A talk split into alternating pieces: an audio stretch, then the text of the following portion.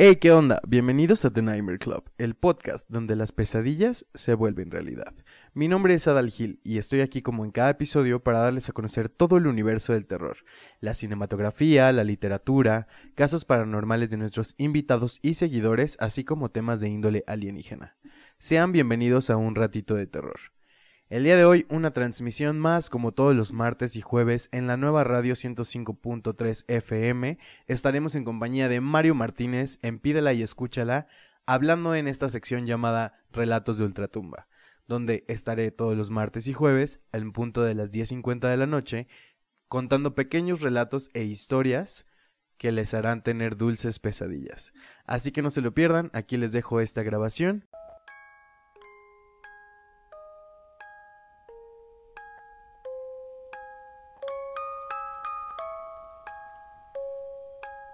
Ya estamos de regreso en la nueva radio 105.3 FM. Son las 10 de la noche con 49 minutos. Y antes de despedir el programa, obviamente tenemos los martes y jueves de Relatos de Ultratumba.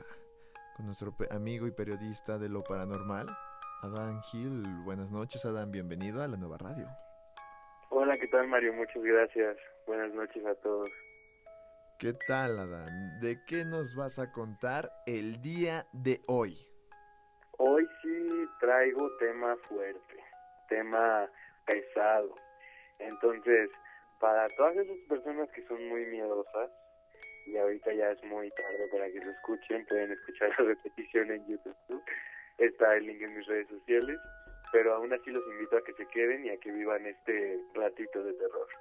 Ok, entonces Adán le pedimos discreción a toda nuestra audiencia porque en este momento en Relatos de Ultratumba, Adán Gil nos vas a traer una investigación que a muchos de nosotros, porque me incluyo, ¿eh? yo sí soy miedoso, no nos van a dejar dormir. Así es, en especial este es de mis casos favoritos. Estaremos hablando del caso de Annelies Michaels. ¿Viste la película de Emily Rose alguna vez, Mario? Eh, más o menos, por, pedazos, por pedazos sí, sobre todo porque ya sé, ya, sé para dónde vas. A mí el tema de los exorcismos y todo eso, híjole, mis respetos. Sí, no, la verdad es que es un tema delicado. muchas veces tiene que ver con enfermedades mentales que también son muy delicadas. Pero este caso en particular me llama demasiado la atención. Ya que, bueno, les cuento. Annelies Michael, una niña de 20 años, cuando ocurrieron todos estos hechos, viviendo con sus padres y sus cuatro hermanas, comenzó a presentar signos de posesión demoníaca. ¿A qué me refiero con esto?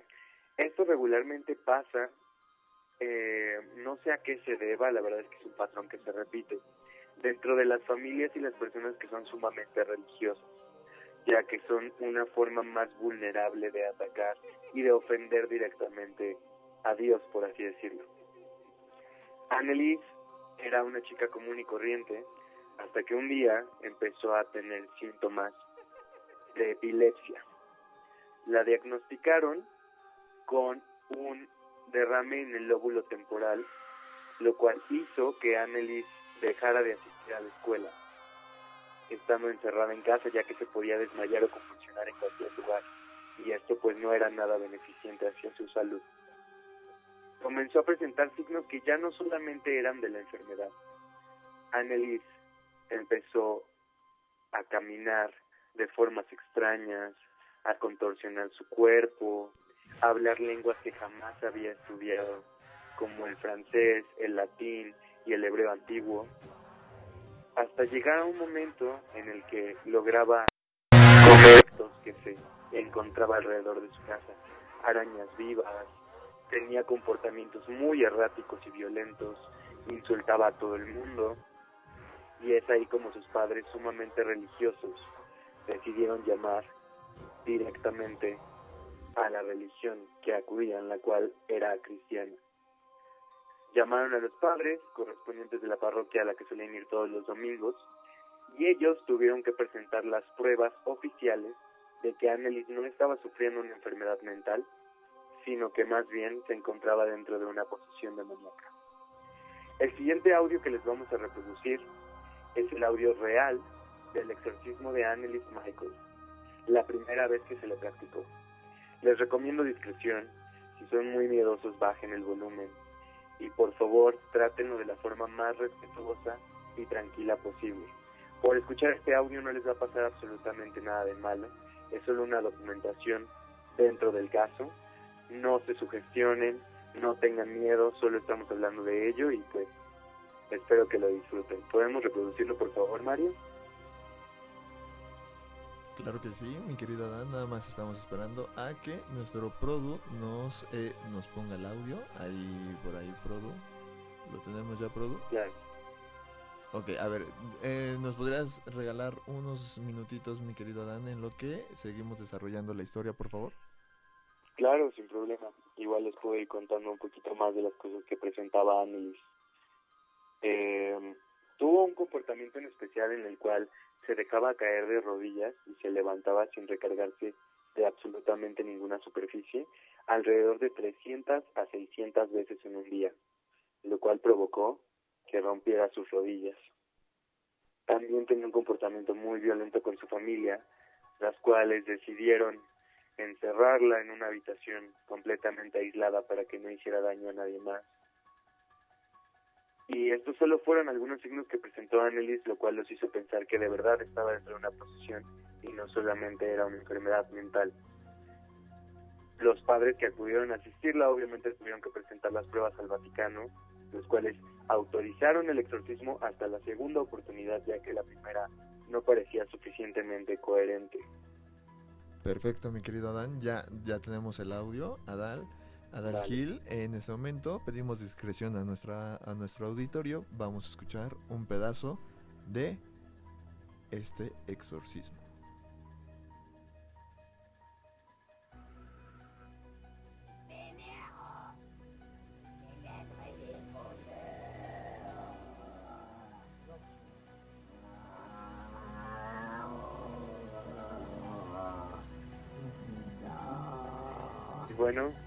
Podemos escuchar a Annelies dentro de esta posesión demoníaca, luchando por mantener su cuerpo en vida, ya que ella les comentaba en los momentos de cordura que podía llegar a tener, que estas entidades, estos demonios, que eran seis y vivían dentro de ella en esos momentos, no la dejaban comer. Presentó signos de desnutrición, de anemia y de deshidratación lo cual llevó a Annelies Michael a la muerte. A sus cortos 20 años de edad y alrededor de más de 47 exorcismos, Annelies Michael abandonó este mundo. Este fue el primer caso de exorcismos que se tiene registrado, o bueno, de los principales, que fueron defendidos ante una corte. Así es, se acusó al padre y a los padres de Annelies que cometieron un asesinato por negligencia médica, ya que no le daban agua ni alimentos. Pero es que no es que no se los ofrecieran, claro que se los ofrecían. Lo que en realidad pasaba es que Annelies no podía consumirlos, porque decía que la torturaban cada vez más cuando intentaba comer o beber algún alimento. Cuando ocurre una procesión demoníaca, este es el fin de estas entidades. Poder acabar con el cuerpo físico de las personas, para así quedarse con su alma, para alimentarse de su energía. Hacia la defensa, cuando se presentó este caso parecía totalmente absurdo. De hecho, no había testigos suficientes, ya que el único doctor que asistió al exorcismo murió pocos días después del juicio y no pudo presentar su declaración. Nadie pudo defender al padre ni a los padres de Annelies Michael, así que estuvieron alrededor de cuatro meses en prisión hasta que hubo suficientes pruebas para poderles dar un pago de fianza y que salieran bajo libertad condicional. ¿Qué te parece, Mario? Adal, mi querido Adal, como siempre, eh, trayéndonos este tipo de, pues, investigaciones periodísticas. La verdad, mi produ se fue, se salió de la cabina. sí, dijo, ¿sabes qué? Miedo aquí yo sí voy a tener, entonces mejor se fue. Yo estuve a punto, híjole, ese audio súper fuerte que desde, déjame contar algo, Adal. Desde que nos lo habías enviado precisamente para em, hacer esta, esta reconstrucción de los hechos, eh, tuvimos tema con ese audio. O sea, tú teníamos ya es que te decía, es que no me lo reproduce, no me lo reconoce, no me lo lee. Y justo cuando lo íbamos a reproducir, ya lo teníamos, ya lo habíamos ensayado. Y justo cuando íbamos a, a lanzarlo, otra vez. O sea, algo, algo ese audio. Sí había no, y te comento, Mario, no fuiste el único que tuvo problemas con ese audio. Yo llevo intentando descargarlo desde aproximadamente las 4 de la tarde y no había podido hasta ahorita que lo intenté desde la computadora, porque desde el celular y desde otros dispositivos no podía descargarlo. Y cuando te lo envié por primera vez, a mí me apareció un error y me dijo que tenía que meterme directamente a la aplicación para reenviártelo, que fue lo que hice. Y cuando te llegó a ti, me dijiste que no lo podías reproducir y así estuvimos con muchos errores. Sí, sí, sí, sí. Eh, híjole. Eh, creyentes, no creyentes, algo, algo ese audio que voy a llegar a, a, ver, yo creo que Bob Esponja o algo así para poder dormir. Probablemente varias de las personas que estén escuchando esto. y, y, y Adal, o sea, aquí en cabina normalmente no se siente tanto frío. En este momento yo tengo las manos congeladas. Yo tengo las manos súper congeladas. Eh, la temperatura en este momento en la Ciudad de México es de 16 grados. No es como para que yo la tenga tan, tan fría en las manos. Sabemos que eh, tú más que nadie sabe que cuando hay algo, hay un ente o algo así, el ambiente se pone frío.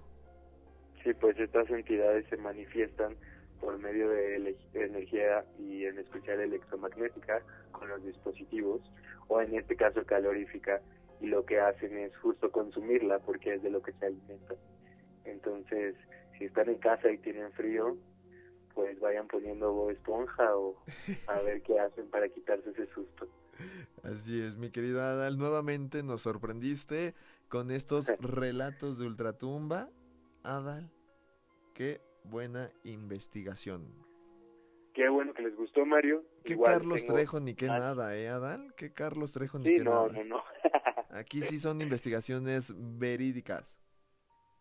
Y bastante fuertes. Estos sí son relatos para no dormir. Así es. Y pues sobre todo los invitamos a que si disfrutaron de esta sección, eh, nos escuchas a través de la nueva radio 105.3 FM martes y jueves en punto de las 10, el último bloque de Pídela y Escúchala que comienza eh, a las 10.45 aproximadamente. Eh, obviamente con el mejor periodista de lo paranormal, mi querido amigo Adal Gil. Así es, aquí vamos a estar, así me pueden encontrar en todas las redes sociales si quieren ver más temas como estos, con gráficos, con evidencia y un poquito más extensos. Por allá me pueden encontrar, especialmente en Instagram están los links de absolutamente todo, Adalgil-bajo.